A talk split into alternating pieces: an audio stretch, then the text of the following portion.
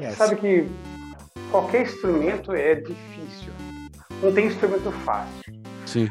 Se você pegar um pandeiro para tocar, pandeiro é muito difícil. E as pessoas às vezes julgam, né? Às vezes, uhum. Eles olham assim e falam: ah, o cara só toca pandeiro. Que...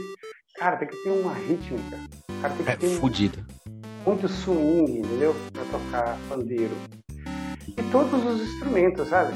Cavaquinho, é, violão, guitarra, piano, tudo. Porque você pode tocar quadradão, né?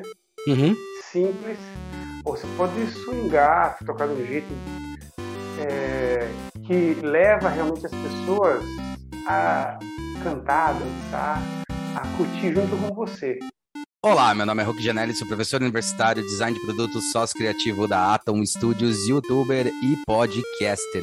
Eu tô aqui para passar para falar sobre dois recados. Primeiro, agora nosso podcast está com vídeo. Então, além de você ouvir as nossas vozes, você pode ver as nossas caras. E o segundo recado é que hoje a gente vai falar com uma pessoa muito gente boa, uma pessoa especial pra caramba. Ele é o Clodoaldo Pirajara, ele é um luthier, ou o que ele costuma falar, que não é lutearia, é lutearia, tá? E a gente vai conversar com ele e o papo tá sensacional, beleza? Então, vamos lá. Meu nome é Clodoaldo Pirajá. Sou fundador e criador da marca Pirajá Violões de Nylon. É muito louco imaginar que eu comecei a regular instrumentos, guitarras, por causa da minha primeira guitarra, uma Fender japonesa. Era muito difícil encontrar alguém que regulasse na época, e como ninguém conseguia, eu mesmo busquei ir atrás. Comecei a consumir muitos livros e ir atrás de cursos que me capacitassem e passei a regular guitarra desde os meus 15 anos. Sou muito grato ao Lineu Bravo, que sempre me cedeu espaço na sua oficina para que eu pudesse aprender, observar e sempre me falou muitas coisas que me agregaram muito e agregam até hoje. Meu primeiro contato com a música foi através do meu tio Antônio, que tocava uma música de Lermando Reis, e assim me apaixonei por violão. Através da música, eu tive a oportunidade de conhecer grandes artistas como Kiko Loureiro, Yamandu Costa, Edson Lopes Alessandro Penese, ao qual eu tive a honra de ser presenteado por uma música que ele compôs e gravou, chamada de Choro para Pirajá. Hoje me sinto muito feliz e realizado e é sempre um desafio muito grande empreender no Brasil, mas é muito satisfatório. E eu me sinto muito honrado em poder deixar minha marca no mundo e trazer alegria para os músicos através do meu violão. É sempre engraçado quando eu paro para pensar que hoje tenho o privilégio de viver de um sonho que não tem nada a ver com a minha área de formação que é ser professor de educação física e também de inglês. Me sinto realizado como pessoa e fico muito feliz de poder compartilhar da minha paixão com as pessoas que estão dispostas a me ouvir. Da mesma forma que um dia o Lineu me presenteou com todo carinho, com todo o seu conhecimento. Eu sou muito grato à minha esposa e aos meus pais por sempre terem me dado apoio e confiança. Então, a maneira que você toca, você atrai, porque isso é muito de energia, né? Uhum. Às vezes você vai no barzinho, você vê um cara tocando assim, tão quadrado que você fica parado assim. Aí você vai ver um outro cara tocar a mesma música, você fala, pô, que da hora. É ritmo, né? É ritmo, cara. É ritmo. É dom, sabe? Isso é dom. É, é. Todo mundo tem capacidade, tá? Todo mundo. Mas tem pessoas que já nascem com, com aquele feeling. Algo a mais, né, cara? É, é impressionante. É normal. E o que você falou, eu também tenho esse problema de, de rítmica. Eu estudei desde os 15, né? Eu fiz cinco anos e meio de violão. Né? Caraca. Então, eu estudei bastante violão, mas eu reconheço que, puxa vida, coisa do, do, do swing, da, da rítmica também, eu tenho essa falha também. Não, é. não, eu não, eu não, não tenho esse dom, né? Mas eu insisto, se você insistir, você consegue bastante coisa. Sim, sim. Se você pensar assim, ó, uma pessoa que tem o dom e não pratica, e se você não tem dom, você pratica, você consegue superar a pessoa que tem dom. Ah, consegue, consegue. Então, ou seja, você tem que realmente estudar sempre tudo que você faz, né? Sim. É, acho que Deus te dá uma, uma luz, te dá aquele tchanzinho a mais, mas se você não souber aproveitar, meu irmão, vou ah, não, concordo. É um fato. é que, né, de fato, Sempre gostei, até porque minha mãe cantava em coro tal. E aí, cara, na hora que eu fui pra faculdade, fui fazer design, eu falei, puta, aí eu me achei, cara. Eu falei, puta, é isso que eu gosto, tá ligado? Mas era E é muito louco. pura, né? É É, de certa forma, sim, tem o seu, tem o seu lado artístico nessa, nessa história. Tem o lado técnico, tem o lado artístico, mas é por aí. Faz parte do mesmo universo, né, cara? Universo, sei lá, humano, artístico, que é bem legal, assim, que dá para discutir bastante Trabalha coisa. com com design, sabe que o meu site foi feito por um amigo, o nome dele é, não sei se posso falar o nome dele. Pode, pode falar o nome de todo mundo.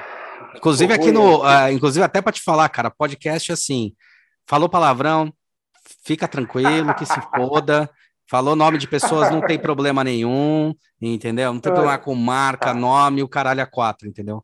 Então fica, fica de Vamos boa. lá. Ó, esse, esse meu, meu amigo, né? Ele, o nome dele é Rui Antunes. Ele é um fotógrafo. Tá. E ele é um espetáculo. Ele é músico também, uma pessoa amigão, é irmãozão, né? Aham. E ele e ele trabalha com fotografia, né? Me falou que a fotografia em si ele considera como uma não é como arte, ele considera como ferramenta. Hum, Aí eu fiquei louco com ele, falei, Rui, não, cara. Putz, seu trabalho é arte pura, pelo amor de Deus, é fantástico. Ele, não, cara, isso aqui é ferramenta, isso aqui é... fa-". Eu não consigo concordar com ele, cara, porque ele faz um trabalho tão maravilhoso e aquelas fotografias lindas, assim. Aí ele fala, não, o seu trabalho é que é arte, o meu é ferramenta. Eu falo, não, cara, pelo amor não, seu, também, seu trabalho também é arte. Aí você falou que você é designer, né? Aí me veio isso na cabeça, né? Ah, cara, eu acho que é, é- é- é engraçado, não, acho, acho perfeito. Acho que é engraçado que é assim, quando a gente vai se desenvolvendo, e isso acho que você vai falar bastante também, tem bastante percepção sua. Cara, a gente vai desenvolvendo tanto técnicas, né? Assim, aquela história do hard skill, soft skill, né? Que às vezes a gente tá. é, tem um negócio que eu percebo, que eu às vezes converso com os alunos, e que eu acho que você deve sentir também, que a gente ganha uma puta habilidade prática do hard skill, de tipo montar, fazer, usar as coisas, mas a gente não percebe que tem que ter uma sensibilidade para usar, né? Às vezes é tipo, é o toque, é a percepção auditiva, é o, é o feeling que você fala, cara, não é aqui, né? Eu acho que o Luthier tem bem isso, né? Meu, não é essa madeira, cara, não é essa curvatura, tá errado isso daqui. Você sabe que tem a técnica, mas você tem esse feeling que faz parte também. Eu acho que os dois se misturam e meio que para argumentar que você está fazendo uma coisa. Porque ainda tem um preconceito pesado em você virar e falar, cara, tem um feeling seu, e o seu feeling é construído através de uma experiência que você tem, né? Experiência de montar ou de fazer e tal, e ao mesmo tempo você vai tendo esse feeling, você vai tendo esse, sabe, esse afinamento que às vezes é não, não dá para explicar. Só que como você tem que vender isso para alguém, falar, é, questionar, falar, ó, eu sei fazer direito, eu sei fazer da melhor forma, você acaba meio é, se, se munindo de várias técnicas, você fala, ah, mas eu uso essa técnica, eu uso. Mas no fundo, no fundo, uma grande parte é esse feeling que você vai entendendo, né? Na verdade, você vai usando as melhores ferramentas para chegar mais próximo daquele feeling que você tem. Sei lá, é isso que eu percebo, sabe? Porque não dá, não dá para eu falar que design não é arte. Não tem o seu lado de arte, não tem o lado de feeling que você fala, cara, não é assim. Não adianta, entendeu? Não, não vai funcionar desse jeito, não adianta. Eu acho que é meio por aí também, né, cara? Sim, esse, esse feeling aí, que você está dizendo, é muito importante. Porque é a leitura que eu faço desde o começo da escolha das madeiras, né? Você faz aquela leitura já prevendo um som final do instrumento. né? É, isso aí é você muito pega, Aí você conversa com... Uma boa conversa com o cliente, né? Todo cliente passa a ser amigo, né? Sim, sim, sim, sim. porque ele isso é muita conversa, o, as medidas, o que ele quer fazer e tal.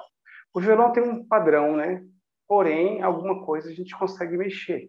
Com certeza dá para mexer em algumas medidas e tal, para se adequar, né, a cada músico. Uhum. Aí ele fala, olha, eu quero, eu quero é, um violão com mais grave, né? Outro fala, eu quero mais agudo ou mais equilíbrio, um, um, brilho mais um pouco mais cortante, outro, eu quero um brilho um pouco mais aveludado. Aí você reúne todas essas informações e você vai escolher as madeiras, né? Eu tenho bastante madeira. Sim. Então são horas de trabalho de ficar fazendo essa leitura e prevendo um som futuro, né? Isso é muito que além, além da madeira, daquele som que ela está te proporcionando ali, no momento que você faz as colagens, a, li, a lixação, tudo, né? Rapaz, pode mudar muita coisa. Sim, sim. Mas aí vem também a, a experiência dos anos, né? Que você tem de construção, de montagem dessas madeiras e tudo mais. Isso daí é, também tem a ver com o tempo que você está ali trabalhando, né? esse feeling aí, e eu, é que é o dom, né? Que é o uhum. dom dessa leitura aí e tudo mais. E mesmo sabendo que cada violão tem o seu, seu som, uhum. sua característica. Uhum. Né? Então, às vezes o, cliente chega para mim e fala assim, ah, eu quero um violão igualzinho ao violão do Alessandro Penese, por uhum. exemplo, que eu fiz o violão para ele. Né? Legal. Eu falo, olha, a gente vai buscar as madeiras, os timbres semelhantes, mas não vai ser igual, né? Sim. Porque não tem a pessoa, cada um é a mesma coisa de eu, sei lá, comparar a voz, a uhum. sua com a minha, com a do seu Sim. irmão, da minha, sabe? É diferente, não fica igual, né? Não consegue. Cada é, é o... tem uma personalidade. Tanto que tem o, a famosa história do Stradivarius, né? Que é aquele som do Red Violin, né? Ele é por causa de um, momento, de uma temperatura que teve nas madeiras, ou no clima daquela época, acho que foram 10, 5, 10 anos, durante aquele período, que ajudou a criar aquele tipo de acústica, né? Então foi muito bom que falar sobre isso, né? Bem por aí, né? Eu assisti o, o Violino Vermelho. É, o Violino, Violino Vermelho. Acho que teve, né? Filmaço, né? Filmaço, filmaço. É bem legal. Sim, é, porque foi um, acho que eu, foi muito frio. É, né? isso aí. É uma, é, são várias vari, essas variantes aí que ajudaram, porque ele, na época, né, tem uma madeira, vamos dizer assim, perfeita, né?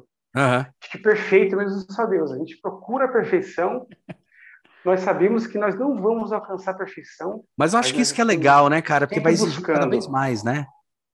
Isso. Nós estamos sempre buscando a perfeição, mesmo sabendo que nós nunca vamos alcançá-la, sabe? Mas é essa busca constante que, que é a vida, né? Nós vivemos para isso, sabe? Você Sim. com o seu trabalho, você vai buscar, vai buscar. Daqui a alguns anos você vai olhar e falar, puxa, tudo isso fica assim, assim, assim, assim. então não era perfeito, né? É, porque não tem nada perfeito, mas não, vai, não, não. nós vamos é, é, vamos dizer assim, morrer tentando, né? Sim. Vamos deixar essa, essa dimensão aqui buscando essa perfeição e não vamos alcançá-la, não tem como. Mas esse legado a gente vai deixar. Ah, essa é a ideia, né, cara? Cada um do seu jeito, né? Cada um do seu, do seu trabalho, cada um na, na sua vida, vamos dizer assim, vai deixar uma coisa positiva, né? A corrente do bem. A corrente um do bem. Pode escrever, pode escrever. Agora, meu, como é que você passou? Você falou que você começou ali na música até mais tardio. Então isso aí também é independente, né? Tal. Mas como é que você foi pro luthier? Foi uma paixão? Foi porque você pediu para fazer? Um, foi trabalhar? Qual que foi a pegada assim que fez?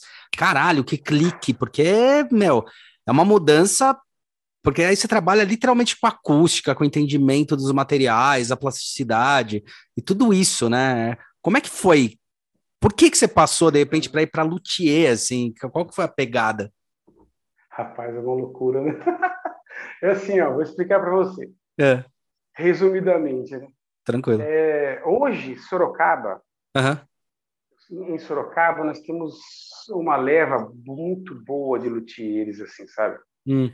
Tanto na área de guitarra, quanto na área... Bom, de área de violão também, mas é mais na área de guitarra. Na área de guitarra, tá. E regulagem e tudo mais na época não tínhamos assim, sabe? Tínhamos poucos luthiers, né? Uhum. Com esse dom e tal. Você sabe que em todas as áreas tem bons e maus profissionais, sim, né? Sim, todas, sim. né? Todas. E, e, graças a Deus aqui nós estamos com uma leva muito boa, pessoal da pesada, né? Na, hoje eu estou com 47 anos, né? Uhum. Na época eu tinha... Bom, meu primeiro violão eu ganhei quando eu tinha 15 anos né? Tenho até hoje. lembra da marca? O meu era um Giovanni. Lembro. é, é Giannini, né? Giannini, isso, Giannini. Giannini. Eu tenho ele até, até hoje. hoje um violão Seresta. Sei. Laminado. É um violão, assim, para iniciante, né? Sim, sim. Eu tenho um, aquele apego sentimental, um, um ficou comigo até hoje, está comigo. Mas assim, aí eu queria transformar o violão, queria mexer algumas coisas. E eu levei num luthier que é amigo meu, né? O nome dele é Sérgio Pires. O Sérgio Pires. Ele ah. trabalha trabalha muito bem, ele é um grande mestre. Mas na área, mais na área de guitarra. Área de guitarra. Mas eu levei para ele para ele fazer alguns ajustes nesse violão, aí eu lá eu tive contato com essa coisa da guitarra também. Fiquei bem maravilhado, sabe? Comendei instrumento para ele fazer. Inclusive, eu acho que tem, tem uma guitarra que ele vai fazer para mim também agora. Faz uns anos que eu encomendei, ele está fazendo. E tem essa coisa de espera, né? Você comendo instrumento, Sim. tem que esperar alguns.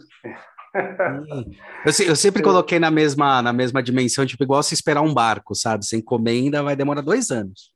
Vai chegar. Isso. Tipo, por aí, sabe? É uma coisa Perfeito. muito. Exatamente isso. Aí eu, eu fui, eu peguei um pouco na guitarra, passei por essa parte de guitarra. Ele me ensinou muita coisa, agradeço muito a ele por é, coisas de regulagem, para você conhecer o instrumento. Porque a gente pega a guitarra não sabe, né? Sim. Acha que ah, aquela coisa de você pegar o instrumento, tanto a guitarra quanto o violão, a pessoa que não entende, ela olha, ela acha que é um móvel, sabe? Tá. Olha que interessante. Quando você, é, e quando você, às vezes fica na parede, fica sim, guarda, sim, sei sim. lá. Sim. Às vezes, a, e aí quando você passa, é, tem uma coisa assim mágica, é mágico. Quando o instrumento passa é, da, vamos dizer, do status de ser móvel uhum. para ser realmente um instrumento. É muito legal. Os meus dois filhos, eu tenho dois filhos, um de 15 e outro de 13. É o Renato e o Rafael. Uhum. E, aqui tem instrumento, deixo aqui no cantinho, deixo à vista, sabe? Uhum. E essa coisa de deixar instrumento à vista já te fala por que, que tem que deixar. Muito legal. É, agora, os meus instrumentos, que eram até então, para eles, móveis, hum. não são mais móveis. Hoje eles são instrumentos mesmo. Aí eu olho aqui, eles estão tocando, estão tentando tirar, sabe, as coisas. Eu falo, poxa, deixou de ser móvel o negócio, agora é instrumento de verdade, é muito legal, sabe? Que louco. É uma, uma experiência massa, sabe? E para muita gente é assim. Tem gente que nem sabe nem pegar. Ele pega o instrumento assim, vai virar assim, bate na parede, pá! Daquele desespero. Não sabe nem a dimensão, né? Isso. Bom, mas aí eu conversei. Meu primeiro contato com o luthier foi com o Sérgio Pires, né? Pessoa que ele, ele, ele é um mestre, ele, ele é muito bom mesmo. Só que depois eu, o que me encantou foi o violão, com músicos é, é, da época, né? Uhum. Tocando violão instrumental. E o meu principal nome, o nome que até hoje eu admiro, entre outros, tá? Mas o principal Sim. realmente é um foi um músico chamado Dilermando Reis. Dilermando Reis, tá. É, é mestre mesmo, sabe? E eu, meu pai e minha mãe, eles eles gostam muito, né? Uhum. Eles compravam aqueles discos, né? Seu, o bolachão. O bolachão. Aí eu ouvi aquilo, tem até hoje, sabe? e ficava maravilhado, falava, meu Deus, que coisa linda e tal. Aí eu passei por um outro lado. A gente fala assim, violão é uma coisa que guitarra? Não, não, não é, é, Não é. Não é. Diferente. É. E aí violão ainda tem viola, viola caipira, que eu achei espetacular. É, eu, ah, eu, eu, é outra dimensão. É, a primeira coisa que eu comecei a admirar viola, na verdade, foi com o Almir Sater, cara. Eu falei, nossa, velho, eu fiquei maravilhado, assim. Eu era pequeno, ouvi e falei, é, caraca, velho. Foi ali que ativou, sabe, o cérebro. Sim. Você sabe que esse mundo da música é maravilhoso, porque a gente faz o violão para um cliente, daqui a pouco o cliente vai tocar, você falou do Mir Sater, eu já vi rapaz tocando com o meu violão, tocando com o Mir Sater. Uhum. Sabe? E o mundo fica assim pequeno, rapaz. É uma coisa maravilhosa.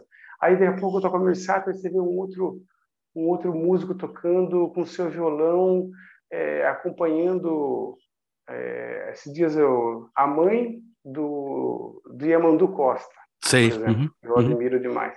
Uhum. falo, nossa, que mundo pequeno. É, Ah, tem muita, muita, é, muita coisa boa, sabe? Uhum. Que envolve a música, sabe? Ah, Essa energia. O mundo fica muito pequeno. Conhece muita gente. Conhece, é? Mas aí eu eu tava voltando aqui, eu tava, aí eu voltei no violão, falei, cara, como que eu vou aprender isso? né? Preciso aprender isso. E eu fui buscar, né? Aí eu conheci um professor chamado é, Paulo Medeiros, Tá. grande mestre, grande mestre. Eu já eu perdi um pouco de contato com ele faz um tempo, mas eu sei que ele está bem, está tocando. E ele me mostrou quem fazia violão em Sorocaba. Ele e um, um senhor chamado Fraudísio. O nome dele é Senhor Fraudísio. Ele é bem conhecido em Sorocaba. Tá. Ele, o pessoal gosta muito dele, que ele... ah, nossa, ele é fanático, ele adora violões e conhece tudo de violão, né? Aí, através dele, eu conheci um luthier chamado Lineu Bravo. Lineu Bravo. Lineu Bravo, grande nome. Se você pegar na internet. Sim, sim, sim. Não, não é estranho, nem um pouco estranho. Ele é violento. e ele, coincidentemente, tinha a oficina dele aqui em Sorocaba. Aí eu encomendei um violão. Encomendei dois violões, né? Um eu tenho até hoje, outro eu já vendi, né? Fiz negócio. Uhum. É, esse primeiro violão, eu ia na oficina dele, chegava lá, ficava no cantinho e via ele trabalhar. Ó, encomendei um violão e ganhava algumas aulas, né? Porra! Pô, aí ele falava, ô, Clodoaldo, meu nome é Clodoaldo Pirajá, né? Hoje eu sou conhecido mais como Pirajá. Pirajá. Uhum. Mas, é, só, ô, Clodoaldo, você não quer aprender? Pô, começa a fazer aí. E eu, ah, não, cabeça, não, deixa quieto. Ah, queria, mas era tocar mesmo, né? Uhum. Essa coisa de construir, você judia muito da mão. Essa Tá. coisa de... de É, trabalhos manuais. É, é, judia muito. Hoje eu não consigo mais tocar. Às vezes as pessoas falam assim: Ô, você faz violão? Eu falo, faço. Então você deve tocar pra caramba, hein? Não tem nada a ver. Aliás, eu toco muito menos do que eu tocava, porque minha mão tá muito judiada, né? Sim. Tem, tem músico que não pega nem uma vassoura para varrer a casa. Que ele não quer, de maneira nenhuma, atrapalhar A- a- a- qualquer possibilidade de, de, de incômodo, de mão, de técnica, ele não quer nem saber. É meio doutor estranho, né? Tem que tomar cuidado, aquela coisa. Assim. Exato, perfeito, exatamente isso. Então, mas aí esse esse esse, esse luthier saiu de Sorocaba, foi para Minas Gerais. Aí me veio um negócio, eu até então eu, fazia, eu trabalhava com com eu como professor. Tá. Eu, Professor de música mesmo, né? Não, eu trabalhava, olha que loucura. Eu trabalhava como professor de educação física Tá. e professor de inglês. Isso, Olha que louco. loucura. E eu tinha música como hobby. Sempre Uhum. tive música como hobby, sempre. Nunca fui profissional, né? Mas eu estudei bastante. Sim, Estudei sim, sim. bastante. Eu acho que se eu quiser, na, modéstia à parte, naquela época, hoje não, mas naquela época, eu poderia ter sido um músico profissional, sim. Uhum. De tanto eu insistir, estudar, aquela conversa que a gente teve, né, de estudar e dedicar, a gente Sim, consegue se sim. dedicar, né? Bom, mas aí eu queria muito, falei, cara, eu quero aprender a fazer, cara, quero fazer. E eu percebi que a- também a, postura dos alunos estava mudando muito, sabe? Eu falei, ah, não, cara, acho que eu não vou, não vou aguentar mais esses anos de... Ministrei 10 anos de aula, eu falei, ah, não quero mais isso aí, não, cara, tá difícil. Mudava, tá, percebi essa mudança, né? Sim, sim. Hoje, assim, tinha um respeito muito. Não, não que não tem, hoje tem também, mas acho que a valorização do professor hoje, um todo, como um todo, assim, caiu muito, sabe? Sim. Até um desabafo aqui. Sim, é sim, sim, sim, sim. também. É, não, é. é. Antigamente era muito valorizado, hoje eu falo, caramba. meu. E aquela história, né, que um médico, ele é médico hoje porque teve um professores, né, o Sim. advogado também, é, músico também, Exato. e pessoas não valorizam como deveria, né? eh, os professores. Então, assim, eu falei, ah, não, vou sair.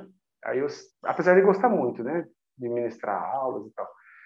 Aí liguei pro Lineu. Lineu, puxa vida, você não podia me dar uns toques aí de como fazer? Agora me interessei. Ele, cara, beleza, mas tô em Minas, né? Vou te dar umas dicas. Ele falou um pouco por telefone. Daqui a pouco ele, não, vem para cá. Vem para cá, fica aqui na minha casa, uma semana aí, você vai aprendendo.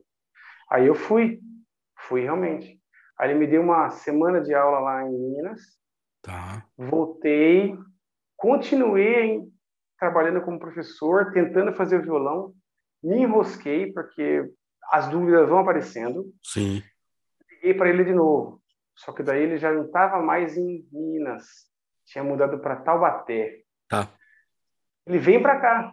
E eu fui. Fiquei mais uma semana lá. Aí desenvolvi e fiz o primeiro violão. O pessoal já gostou. No segundo, eu já vendi. Daí para frente, eu comecei a vender os violões, rapaz. Mas assim, eu sou péssimo em vendas. Não consigo vender. É, não, é difícil. A vantagem. É difícil pra caralho. É, é que a vantagem da, da, do meu trabalho é que o violão é, ele já se vende, entendeu? Uhum. É só. Você uhum. mostra o violão aqui, o músico vai, ele olha e vê os músicos que me representam hoje, que usam meu violão. Hoje é, hoje você. Puta, quem que tem teu violão, cara? Hoje tem uns caras de nome pesado pra caralho, né? Tem, tem. Tem o Edson Lopes, que é um professor de tatuí. Uhum. Tem o Alessandro Benesi. Uhum. Tem um grande roqueiro, um roqueiro da pesada, cara, que é o Kiko Loureiro. O Kiko, sim. Que do toca Angra. na Megadeth. Do Angra. Tocava no Angra, hoje toca no Megadeth. É, é. Cara, eu conversando com o Kiko, olha, só fazendo uma parêntese, um parêntese aí. Conversando com o Kiko, eu falei, Kiko, cara, caramba, eu tô com dó. Ele do quê? Eu tô com dó dessas bandas covers, o cover agora, porque Tá. como é que eles vão tirar o seu solo? Cara, o solo do Foda. cara, O meu, cara era foda, foda. cara, é violento demais. Eu Violento pensando demais. assim, Quem que vai conseguir tirar os solos do cara? Violento demais, cara. Eu lembro, era assustador, velho. Eu, eu... Ele é altíssimo nível, ele Pô, sai de. É, é mais que alto nível, é altíssimo nível. Então a Megadeth hoje, pra você ter uma ideia, quer dizer, eu sempre fui fã, mas Aham. hoje, cara. Ah, todo, toda fase foi boa, mas hoje, assim. Cara, tá, tá além, ele tá demais. Tá. Ah, não, é impressionante, cara. Eu lembro que na, na época do Angra, quando eu comecei a ouvir, porque era bem, tipo, tô bem nessa década aí, né? Eu tenho, você falou 47, eu tenho 44, né? Então eu peguei aí o Iron Maiden, né? Aquele crescimento, de Hum. repente pinta o Angra até. Teve um momento que quase ficou especulando, né? Se o cara do Angra ia substituir o, o Iron Maiden, o Bruce vocalista. Dixon, é. O Bruce Lembro. Dixon. Lembra disso? em segundo lugar, uma coisa assim. É, é um negócio assim. Daí o Blaze Bailey foi lá e substituiu.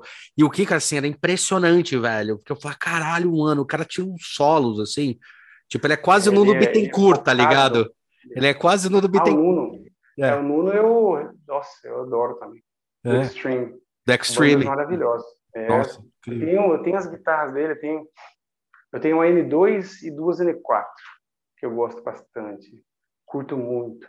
Assim, comparar músicos, comparar. É muito sacanagem, né? difícil. É, muito É, sacanagem. cada um tem.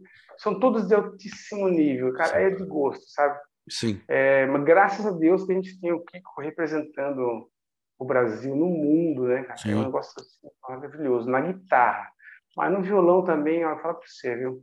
Yamandu Costa, Alessandro Penese, ah, tem um pessoal da pesada, Edson Lopes. Edson Lopes, ele vai, ele foi na Espanha e ganhou o primeiro lugar, sabe? É a mesma coisa do de um japonês chegar aqui no Brasil e ganhar um concurso de samba, porque os caras vão na Espanha, os caras respiram o violão, né? Sim, Um sim, sim, sim. Ele foi lá e ganhou, né? Acho que duas vezes, né? Então o cara ele é diferenciado, né? Um cara espetacular, né?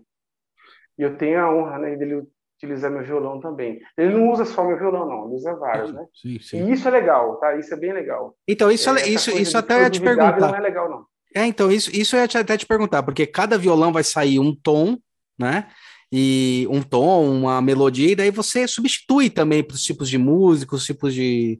Né? Tipo, É, são timbres diferentes. são É, timbres, Tem um né? que tem mais profundidade de grave, outro tem mais primas, agu, mais agudo, outro é mais cortante, outro é mais, mais macio, mais doce. A gente fala assim, descrever timbre é um negócio complicado, Sim, né? sim, sim, sim. Fala, olha que É que nem descrever doce. vinho, né?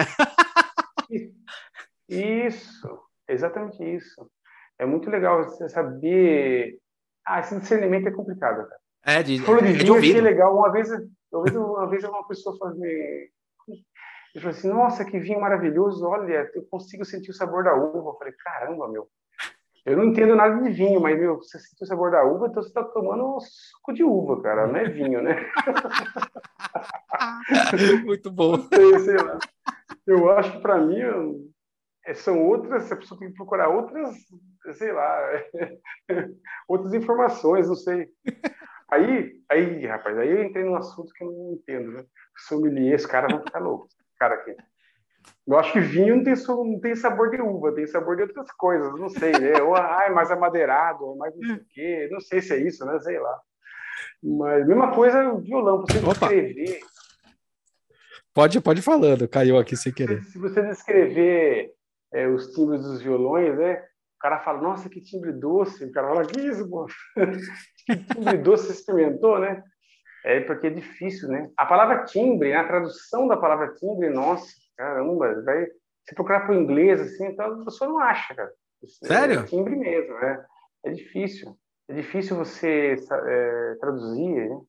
Mas eles vão falar a mesma coisa, eles vão ter os mesmos problemas e vão descrever como um som doce, né? um som mais seco, som mais molhado. Aham, E, essa- não tem a palavra certa, sabe? Sei. E aí que você falou, você está certo, porque cada violão ele tem um timbre, né? Um é tom, é o timbre. É o timbre, né? Então ele tem um timbre mais aveludado, mais profundo, outros são mais, mais anasalados, porque são mais médios.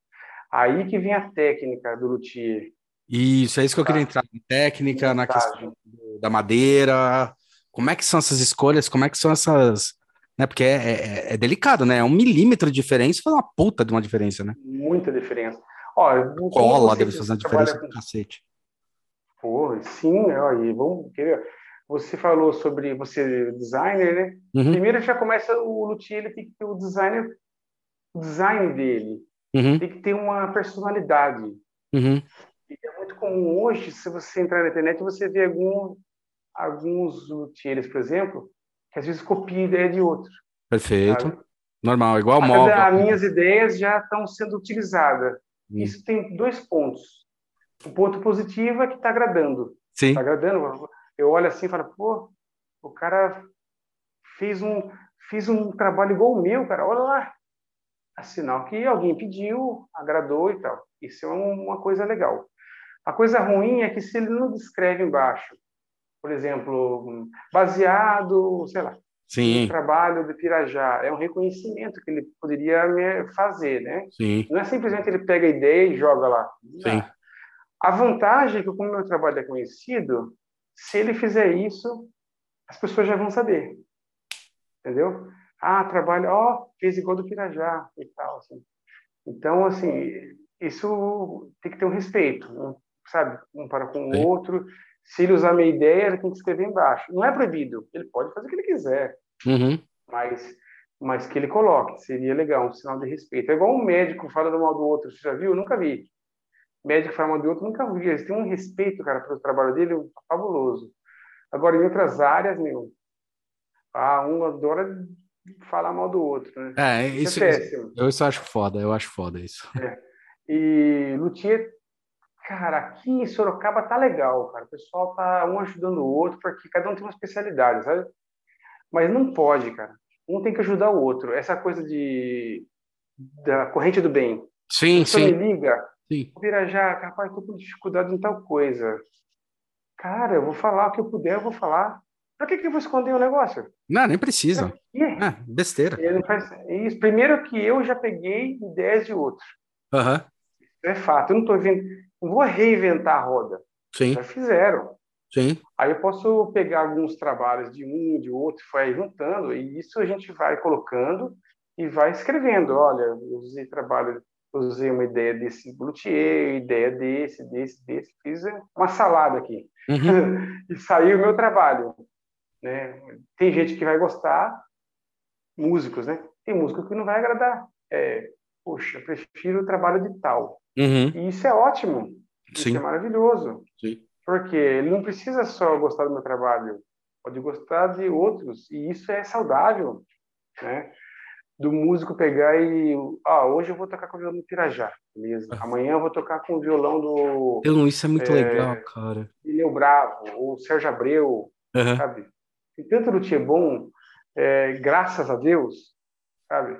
E que valoriza a loteria como um Sim. todo e agora a loteria brasileira, cara, tá falando alto. Isso é muito bom. Fico feliz. E aí, não sei se eu tô falando demais, você me corta aí, tá? Não, não, manda bala. Falando da. Primeiro, design. Então, o luthier tem que ter o design dele.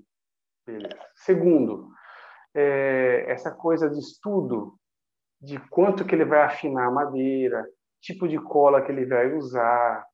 Infelizmente, infelizmente, tá? Colas no Brasil hoje não são muito boas. Ah, é? Nossa, que impressão. Cola... Tá. A gente já teve cola boa, tá? Tá. Hoje já não tem, a cola a gente tem que importar. Tá? Aí tem cola tipo cola natural, que é cola animal. É, o luthier tem que pensar que nós estamos num país tropical, país quente, que cola animal ela se solta com facilidade. Ah, tá. Isso, então ele tem que exatamente você fez isso aqui perfeito, essa coisa de dilatação. Sim, então eu não uso madeira maquinada, né, para não ter problema. Tudo isso. isso. Eu uso cola base de PVA, que é cola. Tá.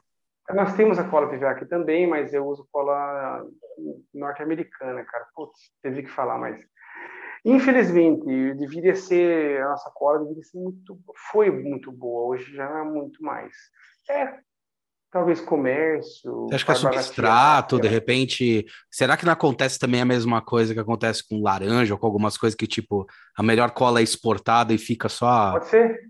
Pode ser sim. Essa cola que eu compro, ele vem de Ohio, por exemplo. Oh, tá. Ela vem de lá. Eu uso, assim, é massacrante. Assim, 90% dos luthiers utilizam essa cola, né? E alguns utilizam cola animal. Cola animal no Brasil deve se ter muito cuidado, porque pode descolar o instrumento. Que doido. Pela dilatação devido à coisa da temperatura, etc. Uhum. Agora, é, bom, e a escolha da madeira, né? A gente pensou, a gente já conversou um pouquinho, né, sobre isso, mas existe as madeiras. O que o luthier tem que ver? A resistência na madeira, tá. tanto longitudinal. Vamos imaginar que, que nós temos um, Veios, assim. é, é, botar a madeira. A madeira ela é feita assim, ó. Ela é colada, colagem de livro que é feito. Então, ela, a árvore, ela, ela, ela é, por cada ano ela forma um veio, né? Uhum. Se você cortar ela e ver ela de cima, né? Ela tem cada anelzinho que ela faz é um ano de vida, né? Uhum. Você vê aquelas coníferas que são imensas, assim, é. quantos e quantos anos, né? Aí você, cara, o cara pega, e ela é assim, né? Toda em, em círculo. Aí ele corta um pedacinho aqui, ó, para deixar ela bem radial. O que, que, é, o que, que é um corte radial? Corte radial, quando você pega ela de topo e olha assim, você vê que os veios estão de pé, assim. Uhum. Tem que estar de pé para dar resistência, né? Perfeito. Então, o que acontece? Resistência, a resistência longitudinal é quando você pega o veio e o veio está assim, ó. Uhum. Aí você tem que pegar e dar uma flexionadinha, ver se ela está firme, tá legal. Ah, beleza. E isso é, um, é uma resistência. E tem a resistência transversal. Os veios estão assim, você pega e dá uma, uma mexidinha aqui, você já sente como que ela está reagindo e tal. Tem luthier que gosta de uma resistência alta, tanto longitudinal quanto transversal, que é o meu caso. Tá. Tem luthier que gosta de, de resistência média, que vai dar um som mais, mais profundo, mais um pouquinho menos agudo.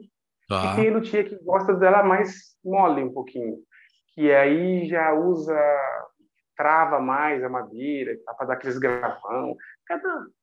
É o gosto. Qual, qual, qual madeira que vocês usam geralmente? Quais são as melhores para. Porque som também vai mudar, hein, de acordo com elas, né? Muda. A maioria das madeiras. Bom, vamos lá. Madeira lateral e fundo do violão. Lateral e fundo tem que ser uma madeira rígida, tá. de densidade alta. Tá. O que a gente usa? Eu uso é, jacarandá. Jacarandá, tá. Jacarandá é uma madeira super nobre, assim. Sim, sim. Tem que ter uma documentação para usar. Sim, sim, sim. E e essa madeira é de Mata Atlântica e tal, né? Uma madeira uhum. que tem bastante no Brasil. Sim. É, graças a Deus. O problema é que as pessoas utilizam muito essa madeira, a indústria moveleira, artesão de móveis e tal, aí, aí gasta muito, aí usa muito. Você imagina é, eu, uma, mesa, uma, mesa, de jacarandá, a quantidade de jacarandá que você vai. Sim, né? sim. Se você fizer um violão, é bem pouquinho, né? Uhum. Pouco. Eu faço, se eu fizer um violão por mês, eu faço 12 violões no ano. É muito pouco. Sim. É o cara que mexe com fazendo mesa, ele faz um, o cara não, desculpa, o, o artesão, né? O, uhum. o, a, vai fazer o, a mesa, ele, ah, vou fazer duas, três mesas por mês. Meu Deus a quantidade de jacarandá que ele usa é muito. Dá para uns 10 anos, né? De violão. Nossa, para mim uma mesa dessa daí dá para é. Para minha vida toda. Eu vou usar, vou fazer quantos violões na minha vida, né? Nem se eu faço um por mês, né? É, entendeu? Isso uhum. que era uma coisa que deveria ser bem pensada, sabe? Uhum. Para essa não tem aquela licença pro, eu acho que existe, não sei nem te falar lei, mas quando o pescador tem aquela coisa da piracema, sim, sim, sim, sim, sim. Aí ah, você não pode pescar. As épocas tá? de ele não pode é. pescar, mas ele tem até uma proteção, é proteção ambiental. Uhum. Mas o, o pescador ele tem uma proteção, ele recebe por isso e tal. Sim. Não é nem isso, que eu nem estou pedindo para receber, não é isso, mas devia ser pensado e respeitado o luthier que utiliza a madeira artesanalmente, é muita pouca madeira, sabe? Uhum. Muito pouco.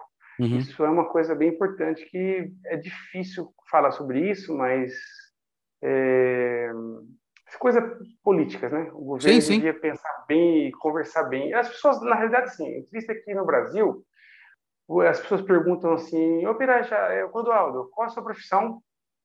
E eu falo: Meu Deus, será que eu falo? Aí eu falo, geralmente eu falo professor. Porque se eu falar assim, ó, eu sou luthier, a pessoa fala o quê? Nem sabe. Não é divulgado, a pessoa não sabe o que é isso. É. Ou eu falo assim, ah, eu sou artesão, beleza. Ou eu construo, o que você faz? Ah, construo violão. Ah, tá. Você faz violão? E o que mais você faz para viver? Coisas assim. Pode crer, pode crer. Mesma coisa é músico, né? Você, ah, eu sou músico. Ah, tá. Você é músico? E sua profissão para valer? O que você faz? Meu Deus do céu. Tem essas coisas. Terrível? E o cara ainda piora, né? O que, que você é? Eu sou luthier empresário, né? E, e autônomo, empresário autônomo. É, então o que, que você faz para viver, né? Aquela coisa. Cara. você mistura as duas coisas, fodeu. Então, rapaz.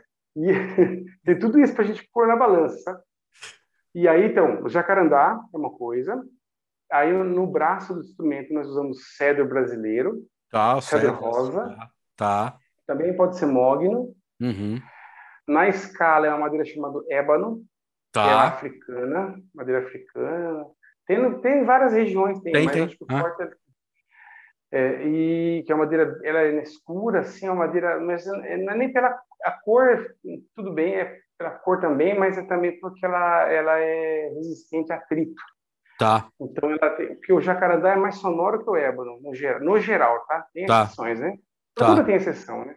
Sim. Mas no jacarandá você vai tocando, tocando, cara, ele faz buraco. Ela vai marcando, né? Ela é mole, né? Ah. Isso. E o ébano já não, já é mais difícil. Então, é o ébano e o tampo. Aí o tampo que complica um pouco.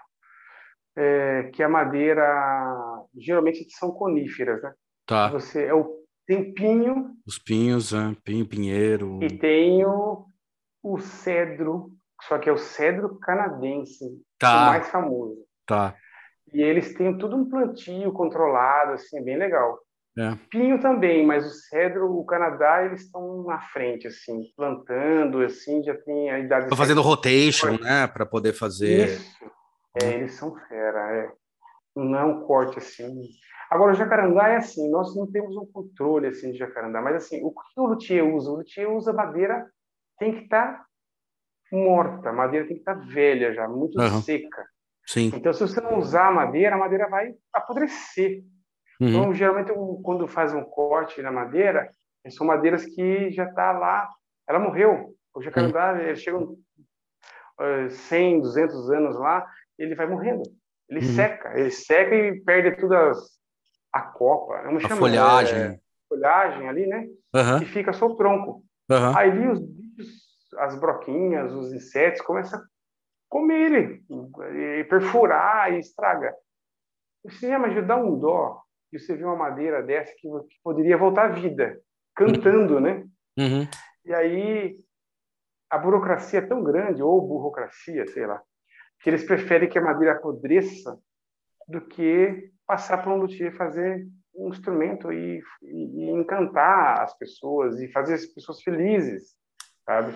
E voltar, a madeira volta à vida, ela canta. Depois, Sim. Né?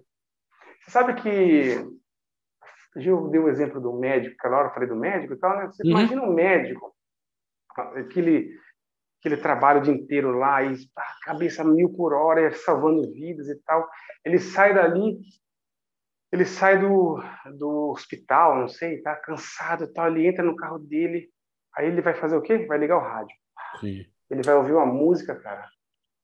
Aquilo fala, ele coloca a música preferida dele, não sei se ele vai curtir Rush, se ele vai curtir Iron Maiden, se ele vai curtir Angra, ou se ele vai curtir, sei lá, sertanejo, não sei. Sim. Mas ele vai fazer assim, ó. Sabe? Revigorar. Uhum. Só que ele não tem nem ideia de como foi feito aquilo, né? Sim, sim, sim. As horas de gravação, os instrumentos ali, né? Naquele meio ali para fazer aquela música e tudo mais, né? Eu gosto de falar da boa música sempre, né? Porque tem música ruim para cá. Sim, sim. sim. Vamos falar só da boa música. Então o cara vai o cara, um profissional, né? Poxa, olha o que a música não faz, revigora, né, a pessoa, a pessoa tá, poxa, que maravilhoso, né? E vai ajudar ele a salvar vidas no amanhã, no outro dia, né? Sim. Então a música também salva vidas, né? Sim. Então a gente, isso que eu fico pensando, puxa vida. E as pessoas não têm essa consciência. Ele ouve, ele se diverte, ele canta, ele dança, mas ele não tem a menor ideia de como foi aquilo, sabe? Para realizar para terminar, horas de gravação, de estúdio, o quanto o músico dedicou, o quanto o luthier se dedicou, meu Deus, ali tem muito suor, né? Muita energia, né? Muita energia, com certeza. Cara, e uma, uma coisa que eu fiquei curioso, daí é uma ignorância pura, né? Assim, o, o, violão, a gente tem uma, uma, uma noção maior, né? Tem uma percepção maior, até porque ele tem uma caixa acústica dentro do corpo dele, da questão do som. Como é que a guitarra influencia isso? Ela é oca também? Ela é maciça? Como é que funciona esse processo para a guitarra? Já que uma parte é eletrônica, como é que funciona essa história? Rapaz, esse assunto é legal. Espera um pouquinho, vou pegar um negócio para beber aqui, peraí. Você falou que eu posso beber cerveja, estou tomando. Pode, pode. Isotônico energético, sei lá o que é isso aqui. hum. Eu fui treinar, rapaz. Cheguei aqui, falei, caramba, vai dar tempo de pegar o podcast. Fui treinar, tomei um banhão e tô bem, tô legal. Mas tá difícil de perder a barriga aqui, hein? Foda, né? Ó, essa pergunta é interessantíssima. Nossa, maravilhosa. Ó, tem, tem umas divergências aí entre os luthiers, né? Tem uhum. luthier que fala, ah, Madeira não importa, o que importa é captador, é a parte elétrica. Isso. Uhum. E eu vou te dizer uma coisa: o captador tem as características dele, tudo bem, tá certo. Não vou tirar o mérito, porque cada captador tem essas características, essas coisas de timbre, uhum. é, e tem a ver com as frequências das, da grave, médio, agudo. Perfeito. Eu vou falar grave, médio, agudo, mas existe muito mais que isso. Né? Sim, tem médio, sim. grave, médio, agudo, etc. Então, no geral, grave, médio agudo, beleza. O captador tem isso, mas beleza. Aí eu vou te falar o seguinte: as cordas de uma guitarra, ela tá na ponte uhum. da guitarra, que é o bridge, né? Que está uhum. preso num, que está preso no corpo da guitarra. Perfeito. Aí ela de uma ponta, aí ela sai dali e vai passa pelo braço e lá em cima na pala da guitarra, na mãozinha ali, né, que você vira ali, uhum tem uma outra madeira, uma outra densidade ali, aí ela fica entre duas madeiras ali. E aquela corda vai vibrar. Ela vibra porque ela está presa na madeira. Perfeito. Aí o captador vai pegar o som daquela corda que está vibrando, porque ela está vibrando em cima de uma madeira. Perfeito. Ora, se eu pegar uma madeira que é mais grave, eu bato lá na madeira, tum, tum, tum, mais grave, vai influenciar no som da guitarra completamente. Vai ter um som mais grave. Ah, eu tenho uma madeira que é mais aguda. Vai dar mais agudo. Então é uma coisa para mim, na minha cabeça, simples, é óbvio isso. A madeira influencia sim no som da guitarra. Mas tem, tem uma, é uma briga assim, entre os lutheiros, falam, não, que, que manda é captador, tá? Eu vou chegar lá, vou chegar no, no amplificador, se eu quiser mais grave, eu jogo lá mais grave. É, mas aí é que tá, mais... né? Porque é, só, só completando, sei lá, posso até falar uma besteira aqui, mas é que tá, né? Na verdade, na, o captador nada mais é do que pegar o som natural e ampliar esse som e potencializar Sim. esse som. Então ele Exatamente. vai influenciar diretamente, né? Como se eu botasse um ampliador para aquilo lá. Então, Isso. né? Você sabe que nós chamamos de amplificador, mas se eu não me engano, acho que o nome seria até ampliador de som. Ampliador? É que, é, que a gente traduziu vindo dos Estados Unidos né, como amplifier. Né? Amplifier. Né? a gente começou a pegar e colocar amplificador, amplificador, mas parece que era ser ampliador. Mas isso aí é outro assunto, né? Mas sim, o que sim, você sim, falou é importante, é muito legal. Ele vai ampliar o som da guitarra da corda, uhum. que está presa na madeira. Se a madeira tem mais grave, ela, aquela corda vai mandar mais, ela vai mandar mais, mais características mais graves, uhum. né? É lógico, se for um amplificador e ficar mexendo, vai mudar também. É, mas, mas mesmo assim vai estar sempre relativo, né? Vai estar sempre relativo, né? O som Isso, primo, primeiro. O som, o som tá mais. Você falou do Nuno Bittencourt, por exemplo, o Nuno Bittencourt, o som dele é sempre um pouco mais agudinho. Verdade. Ele tem um som mais agudinho, assim. Não é um som bonito. Sim. Mas existe um, um guitarrista, dois guitarristas é, que eu gosto muito de ouvir, que é o Andy, é, Andy Timmons. Tá. Tem um som tão bonito, tão... Depois você vê, procura é, Andy Timmons, muito bom. Tem uma, tem uma música dele chamada é, Guitar Gypsy, uma coisa assim. É linda. Que timbre lindo que ele tira, sabe? Ou se você pegar é, Ingrid Malmsteen. Tá, o Ingrid. Tem, uhum. é, a pessoa fala, tem um é Ingrid Malmsteen, parece que ele mesmo chama, que ele fala que o nome dele é Ingrid. e ele é chato, se você vai chamar ele de Ingrid, ele vai corrigir você. Ingrid. Ingrid. Aí ele, o timbre dele é lindo, cara. Que coisa maravilhosa. Verdade, cara. é verdade. Como é que você chega para um cara desse e fala assim, ô, oh, o som da tua guitarra não tem nada a ver com a madeira, não. É só aparelhagem. E ele vai pegar a guitarra e vai dar na tua cabeça, cara, porque o cara tem um ouvido absoluto, sabe? Sim. Vai falar pro Kiko Loureiro, que o Kiko Loureiro que ele, ele gosta de, das guitarras de, de Alder.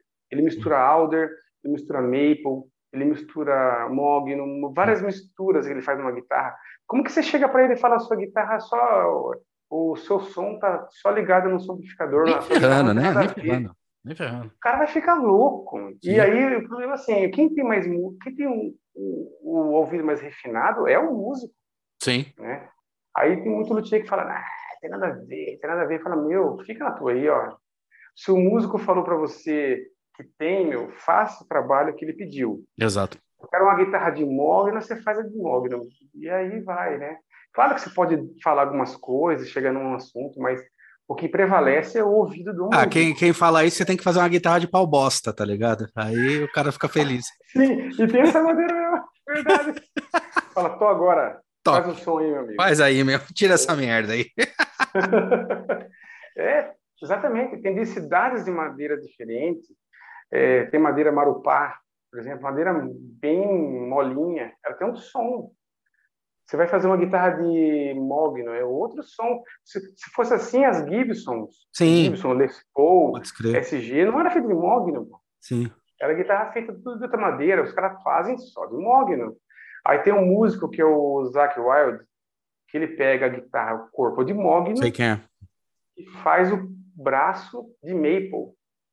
O som dele é mais agudinho, porque ele gosta, ele estudou, ele fez o som. E o cara é pesquisador, pô. Vai falar para um cara desse que tanto faz. Os caras estão loucos. Loucura isso. É, então, assim. Sabe que quem que eu lembrei que a gente tá falando de, de, de, de guitarra e tal? O Mosca, cara, o Paulinho Mosca, o, o, as guitarras sem corpo dele, as coisas que ele começou a pirar muito forte, né? Então, é, foi para um outro caminho e tal, tudo, mas tem um valor, né? Tem um valor sim, dele, sim. tem um valor. É muito né? louco. São timbres diferentes. Uhum. Vai buscar, vai ter outro som, sabe? Então, assim, violão é a mesma coisa tem tudo esse som. Você vai pegar o Edson Lopes, que tem um som, para mim, supremo, assim, o som dele. Para mim, né? Uhum, uhum. Sim. Eu vi ele tocar, você pode buscar lá, Edson Lopes. Muitas, muitas das vezes você vai ver ele com o violão, e outras vezes com outros violões. Mas é sempre um som maravilhoso, cara. Que som que ele tira. Aí tem a ver com a unha também, o próprio violão, corda, as madeiras, tudo influencia. Tudo, tudo, tudo, tudo. E aí você está falando de pesquisa, né? Tem gente hoje que faz uns chambers, né? Chamber, né? Que é uhum. aqueles eles fazem câmera, é, câmeras, câmeras, né? Câmaras, né? Câmaras, câmaras, câmaras. Câmaras, né? Dentro da guitarra eles furam ali para deixar mais leve. Já vi, já vi. Som de guitarra. Já dá outro som. Dá mesmo. Já dá som diferente, dá outro som. Eu particularmente não gosto muito. É pessoal, né? Mas, mas dá um som diferente, sim. E é tudo gosto, né? Tem cara que vai gostar, tem cara que não vai. Então, pesquisa. O pessoal não para, cara. Pesquisam pra caramba. Então, cada vez tirando sons diferentes e sem desvalorizar um serviço do outro, o trabalho do sim, outro, né? Sim. Mas, sobretudo, ouvindo o músico. O músico que manda. Sim. Sempre. Sim. É isso, né? Muito legal, né?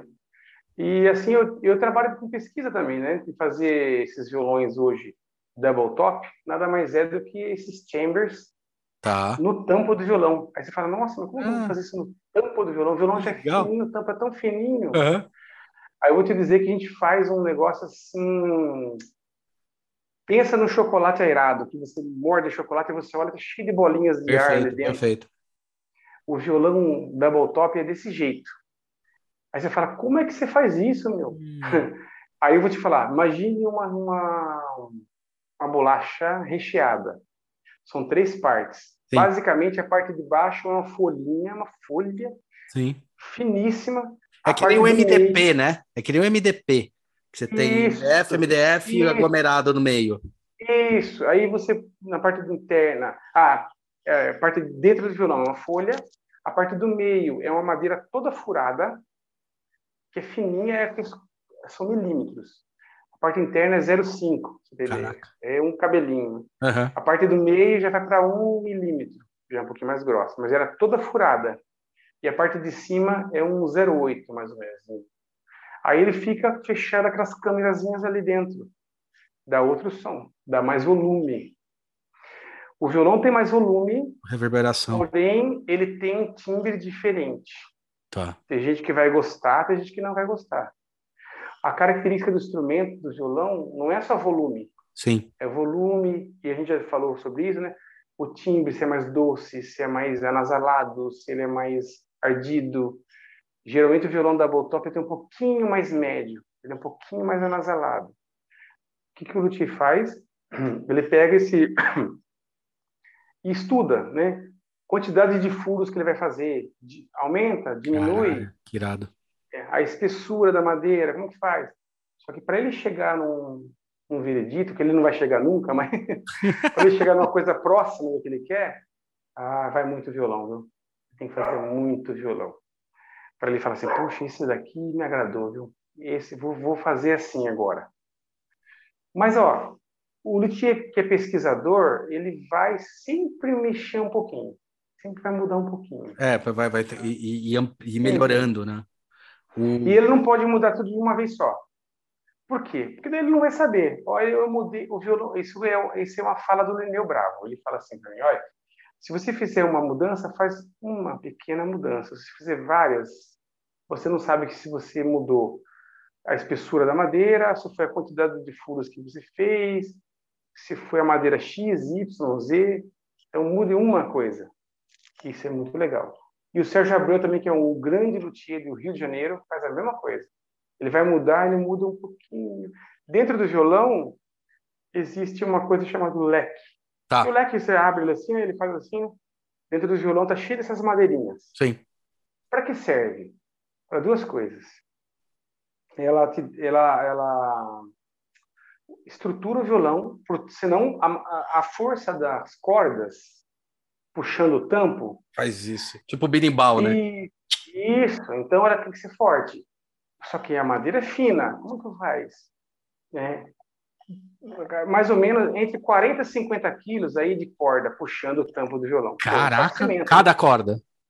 40 Não, não, a seis. a 6, tá. E olha que tem violão de 7, Sim, 12. 8, 9. 12. É, isso. Isso. Então, assim, puxando ali, pô, se eu não colocasse essas madeirinhas internas, o tampo não ia aguentar. É que nem caverna de avião, né? Que nem caverna de asa de avião, assim, vai estruturando, né? Exatamente, exatamente. Então você coloca aquelas nervurinhas ali dentro para segurar. Só que aquele, a, a maneira que você cola e a espessura daquelas nervurinhas ali do leque muda o som do instrumento.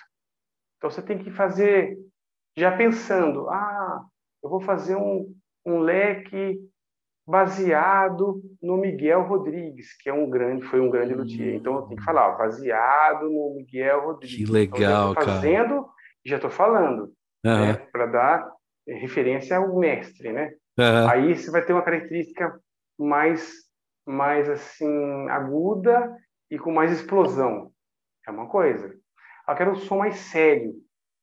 Vou buscar no Hauser alemão. É uma outra coisa. Ah, vou buscar um mais moderno, com muita explosão, um negócio para deixar o cara com muito volume. Aí eu busco uma treliça, que é um leque tudo assim, ó. Hum, tá. Tudo assim, ó. Uhum, uhum. E aí consigo deixar, como ele é bem estruturado, eu deixo bem fininho então. Aí, só que daí ele explode o som. Que doido. Então, e tudo já colocando as referências, né? Ó, esse é um Hauser, que Hauser, é Hermann Hauser, né, que é o quem fez, né, esse modelo, né, Tá. Uhum. e que foi baseado no outro chamado Torres espanhol. Cara, é uma história louca. Tem muito, é, a pessoa que começa a estudar e gosta da luteria, né? Ah, um detalhe, as pessoas falam muito luthieria, mas o certo é luteria. Luteria. Luteria, que vem de lute, né? Fabricado lute. Que aqueles alaúdes, né? Vem desse nome aí, né? Que louco, que legal. Ah, É. Então, o luthier, né? O luthier, ou, é, ou a luteria, que é o estudo, né? Que o luthier faz, né? Rapaz, é bom ele conhecer, né? Não é, não é assim, essência. Ah, você tem que saber. Não, seria legal. É que, na verdade, quando você vai estudando, uma hora você vai passar por ali e é importante você passar, né? Por mais que você comece não sabendo nada, mas na hora que você vai se desenvolvendo, você vai acabar passando, né? Você vai acabar é, meio que obrigatoriamente tem- tendo que entender, tendo que. Até porque eu acho que, é, que nem acontece com design ou com qualquer área, eu acho que deve acontecer bastante aí quando a gente trabalha com, com, esse, com, essa, com esse limiar entre técnica é, e, e arte que é, nossa, desenvolver um, um jeito novo de fazer, repente você vai ver e fala, caramba, mas tem um cara que já fez isso há 30 anos atrás, e nossa, ele já resolveu, peraí, deixa eu pegar empréstimo dali e falar, puta, que legal, né? Bem isso, né? Exatamente. E isso é muito legal, porque, eu, igual eu falei, a gente não vai reinventar a roda, já está feito sim. ali. Sim. Então, você vai pegando as referências dos luthieres, né? E você vai fazendo o trabalho e escrevendo, ó, baseado nesse, nesse, fiz isso aqui e tal, saiu esse som. Tem gente que vai gostar, tem gente que não vai. Quem vai comprar meu violão? Quem se identifica com o meu trabalho, lógico, né? Uhum, Ou uhum. com quem usa meu violão também, né? Então, e, e é muito legal, volto a falar, né? Que não tem essa coisa de exclusividade, eu não acho isso legal. Tá. O músico pode tocar com o meu violão, com o violão do Paulo Marcos, que é um grande luthier de Minas, um é, Anderson Rabelo, outro grande luthier de Minas, Marcelo Cola. Marcelo Cola, ele um amigo gasto meu, assim, né? E ele fez um violão para o Alessandro Penese, Uhum. indiquei, e fez um bandolim para o Kiko Loureiro, Que legal. né? Essa é a ideia, corrente do bem. Eu não Sim. preciso esconder. Não, não vou Sim. falar nada. Ele é exclusivo meu, né? Vamos dizer assim. Não, poxa. Não, Mas você tem, alguma, você tem alguma marca que é sua, assim? Tipo, quando eu falo marca que é sua, assim, uma assinatura, uma coisa que é sua nas suas. É, é só Pirajá. Você só vai Pirajá. escrever Pirajá, é só, é, é, o selo do meu violão Pirajá. Até as pessoas brincam, né? O cara, pirei, Pirajá, pira depois, pira daqui a pouco. Ficou legal. Assim. O cara, pirei, é, fica, fica louco, né? O... Tem um bar. Tem um, tem um violão aí do lado? Tem um violão aí do lado? Não trouxe, acredita? Acredito, relaxa. Vai ter que fazer um outro podcast.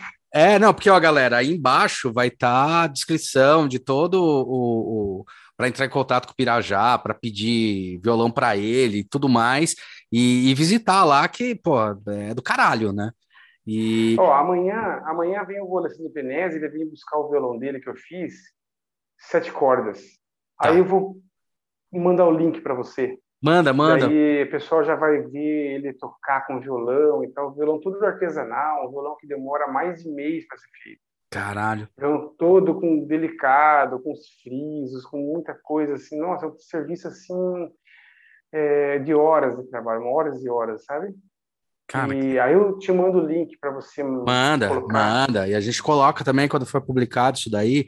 E, cara, uma pergunta assim que, é, que é curiosidade mesmo aquela forma do violão foi por causa da perna ou por causa da acústica?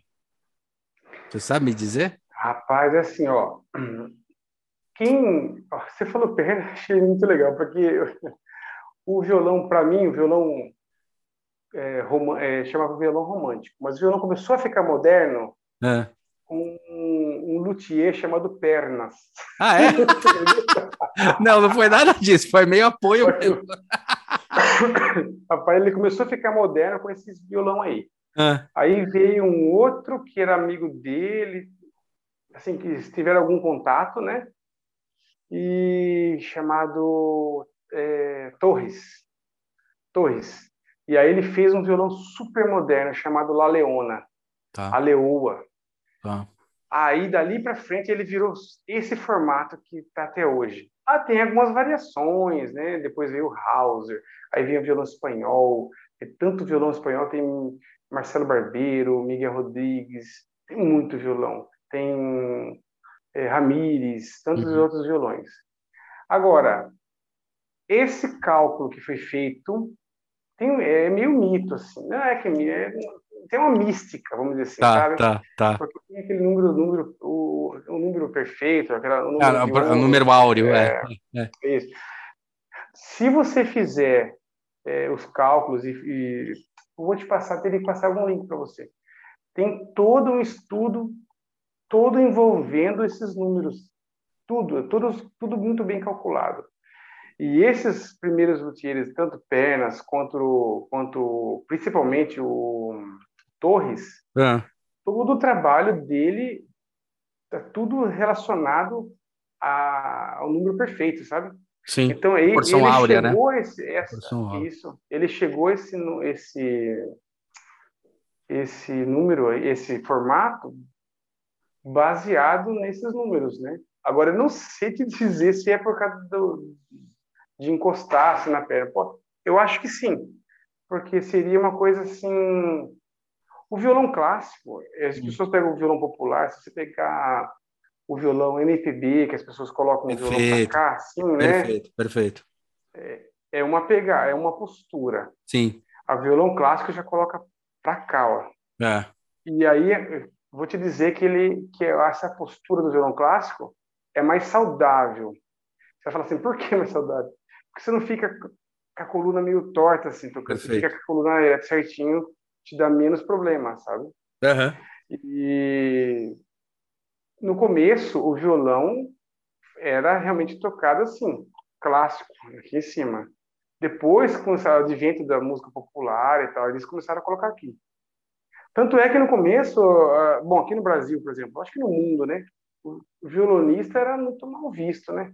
Era tido como é, é, como é, malandro, né? Malandro, então a polícia perseguia e tal. Olha, não sabia disso, não. É, tinha tudo isso. Aí teve um nome, que esse nome é maravilhoso para nós, chama, é, que é o Andréa Segovia. Tá. Um espanhol.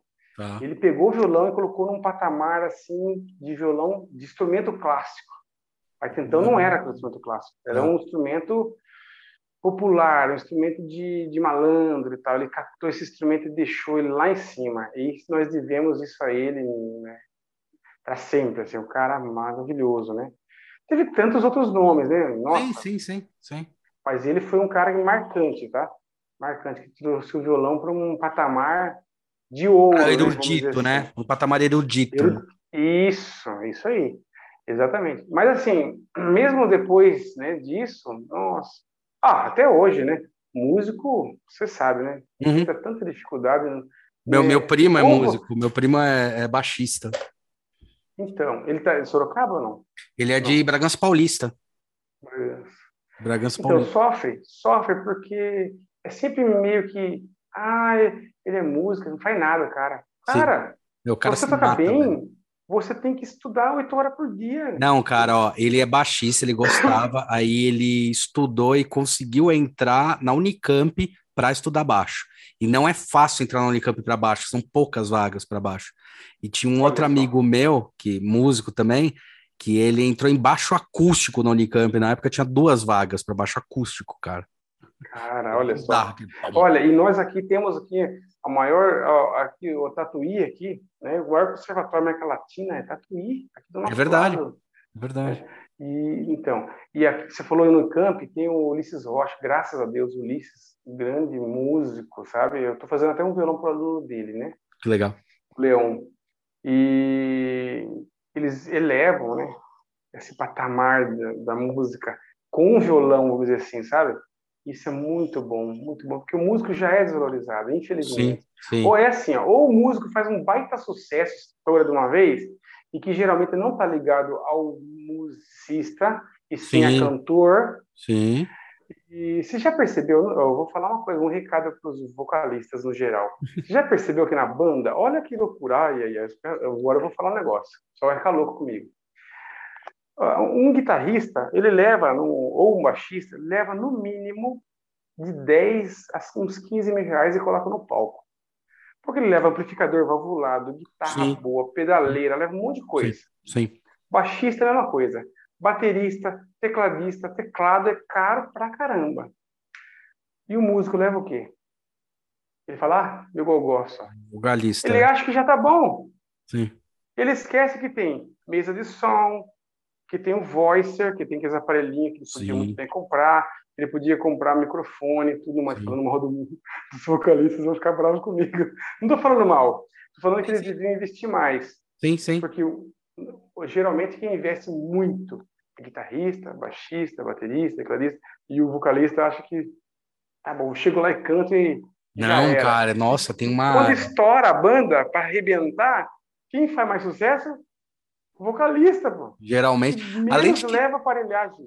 Além de que eu acho que pelo menos mudou um pouquinho dos últimos anos aí, pelo menos eu lembro que. Mas é verdade, o, o vocalista fazia é, bastante sucesso, mas acho que mudou um pouquinho. Mudou um pouquinho que eu digo, não foi também o que precisava ser mudado. Mas quantas, sabe, quantas bandas se desfazem ou quanta coisa você vê que modifica pra caramba quando sai um guitarrista, quando sai um, sabe? É, muda, muda o perfil da banda, cara. Ah, impressionante. E impressionante. sabe que, ó, que falta que faz grandes vocalistas, hein? Você pegar a voz do, do Dio, vocalista do Dio, aquilo é uma voz, cara. Pô, o cara cantava, hein, meu? É, meu. Sabe, aquelas vozeirão mesmo, sabe? Uhum. Você pega, ou não precisa ser voz gigantesca, mas voz maravilhosa, voz boa. Você pega Mr. Big, por exemplo, cantor, acho que é o Martin, chama Hum. Porra, aquele cara canta bonito, não sabe? Voz bem colocada certinho, isso é muito legal. O tom, é. Sabe? Não é só gritaria. Sim, Isso é uma gritaria que eu falo para você, velho. É gritaria, gritaria. E quanto mais alto você cantar, é melhor. Não é, pelo amor de não, Deus. Não, é, cara. não é, eu, não é. Você sabe que aqui em Sorocaba tem. Até vou mandar um, mandar um alô, um abração pro Decão, Deco, o guitarrista. Putz, cara toca muito, hein? E o pessoal dá uma procurada no, no, no, acho que é Deco Guita. Cara, cara, cara toca muito. E ele conhece muito de timbre, né? Uhum. E, e, essa coisa, o ouvido dele é super refinado, ele toca muito, sabe? E ele é reconhecido o Eduardo Danui, sabe? O Dr. Sim, fala assim, ô, Decão, o cara tira o som e tal. E ele, tá, ele tem uma... Ele acompanha um, um, um vocalista, acho que chama Pupi, acho que é Pupi o nome dele. Eu fui assistir o show do cara, fiquei de queixo caído. Porque eu, não, eu fui para assistir o Decão, que ele toca muito, sabe? Uhum. Ele tem um o, o baixista toca muito, que o Marcelinho, o irmão do Renatinho, o pessoal da pesada aqui em Sorocaba, sabe? Uhum. O pessoal da pesada mesmo. E aí eu vi, rapaz, o que é ser um profissional, cara, porque ali o pessoal tudo profissional e o vocalista também. O cara, eu tô tendo um problema aqui, tremendo, segura assim. Tá caindo toda hora aqui. O Pup, acho que é Pup o nome dele, já leva o laptop dele, já leva voicer, já leva uh, os PA, ativo, uhum. passivo e tal ali. Cara, faz uma diferença, cara. Que som maravilhoso, faz, cara. Faz, faz. E ele é vocalista, cara. Vocalista que é vocalista mesmo, cara. Profissa mesmo, sabe? Sei. Cara que veste a camisa. Isso é legal. Isso é muito legal. Não é só gogó, ah, eu chego lá e canto. Não, não é, não é. Não, é.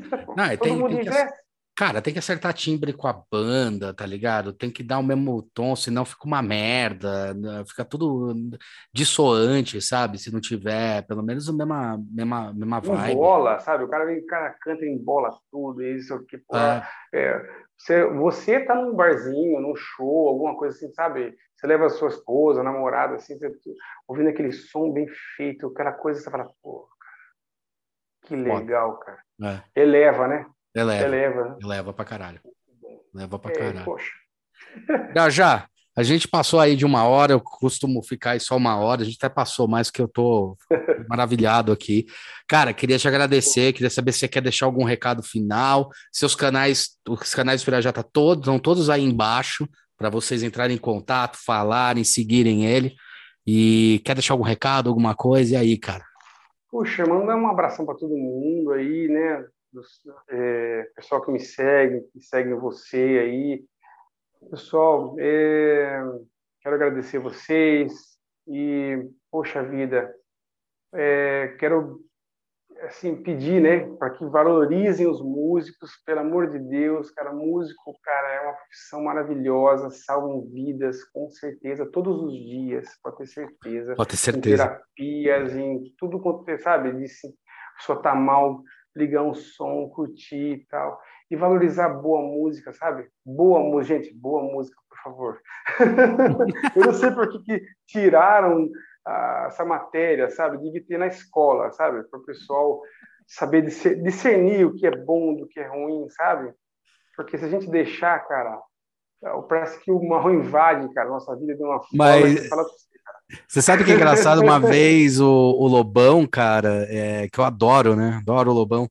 Ele estava na MTV, daí perguntaram para ele, é, pô, por que, que antigamente tinha banda boa, hoje só tem banda bosta, né?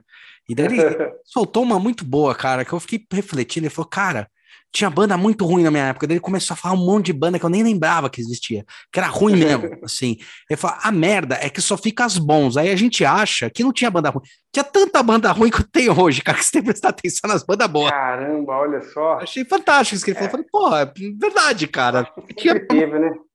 Sempre teve. Sempre vai ter, né? Sempre vai é ter. hoje acho que tá tendo assim, esse tsunami, né, meu? De bando de coisa ruim, sei lá. Cara, é, sei lá, ou tudo meio pasteurizado, tá meio, tá meio maluco, assim. Eu tava, eu tava até conversando com um amigo meu que ele também é de curte, né? Ele gosta mais de heavy, eu gosto mais de rock. Mas. É, eu gosto de hard falei... rock. Quê? Eu gosto muito de hard rock e clássico, violão também. Tá. Mas eu respeito todas. É, não, também, também. Legal, cara, não, ouço, ouço, tudo. Mas o que a gente tá falando é como o rock tá morrendo, velho. Como tá difícil, velho. Ah, assim, rock mesmo, quem tá segurando né, a negada das antigas, cara. Eu, Sim. assim, vou ser honesto, a última coisa que eu vi de rock que eu falei, porra, isso aí tá arranhando rock foi Avril Lavigne, cara. Assim, Ela que... tá com a pegada pesada, tá, tá legal. então, legal. falei, a última que eu vi, assim, falei, pô, isso aí tá rock. Isso aí tá. Sabe que ah. quem, quem sabe que me influenciou para ouvir? Minha ah. mãe, cara. Minha mãe adora Iron Maiden, Ozzy Osbourne. E ela gosta mesmo, cara. E ela não gosta, ela gosta de um monte de coisa legal, sabe? Uhum. E, poxa, devo isso a ela. Meu pai também gosta de muita coisa boa, sabe? Uhum. Tem um lado mais de acordeon, mais de um sertanejo, mais sertanejo mais raiz. Assim, cara, sertanejo é espetacular, velho. Eu, eu não tenho problema com o estilo de música, cara. É, eu tenho problema com realmente. Seja som, bom, né?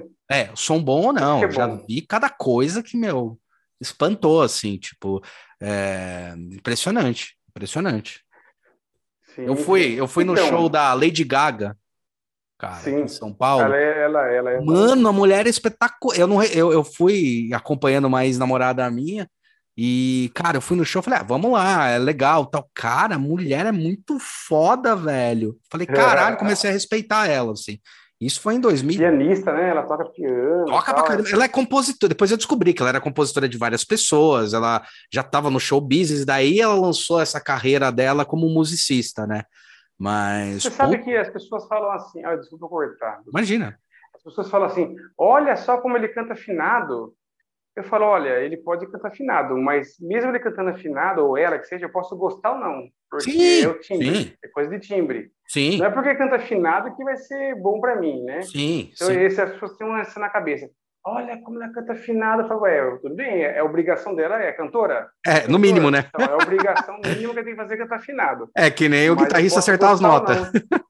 Isso, exatamente. Tem que, tem que ter aquele timbre que te agrada, né? E saber que é uma boa música, que tem um estudo por trás, não é uma nota, duas notinhas, né? Tem uma coisa no estudo legal, sabe? Sim. Uma composição bonita, ouvir, passar uma mensagem boa, né, cara? Isso é legal, né? Sim, sim. É isso, pra galera, puxa vida, ouvir músicas boas, né? Ouvir aí Extreme, é legal, Mr. Legal. Big, é muito legal. Cara, tudo quanto é coisa boa. Tem muita coisa boa, com certeza. Hot, que era espetacular. Tudo assim, é isso. É isso. Música boa. Pirajá, obrigado, cara. Valeu por essa conversa, foi do caramba. E aí, vamos ver se a gente consegue um dia aí gravar você trabalhando. Beleza. Beleza? Glória. Ó, sua homenagem. Eu vi, cara, ele tá com a camisetinha. Galera, bom dia, boa tarde, boa noite, dependendo de quando você tá ouvindo. Lembre-se que hoje, quinta-feira, sai esse podcast aqui nos agregadores. E na segunda-feira você pode ver a nossa carinha aí no YouTube, beleza? já já valeu, procurem ele, cara, trabalho do caramba. Aliás, para falar do jeito certo, trabalho do caralho. E até a próxima. Valeu, queridão. Abraço, abençoe. Tchau.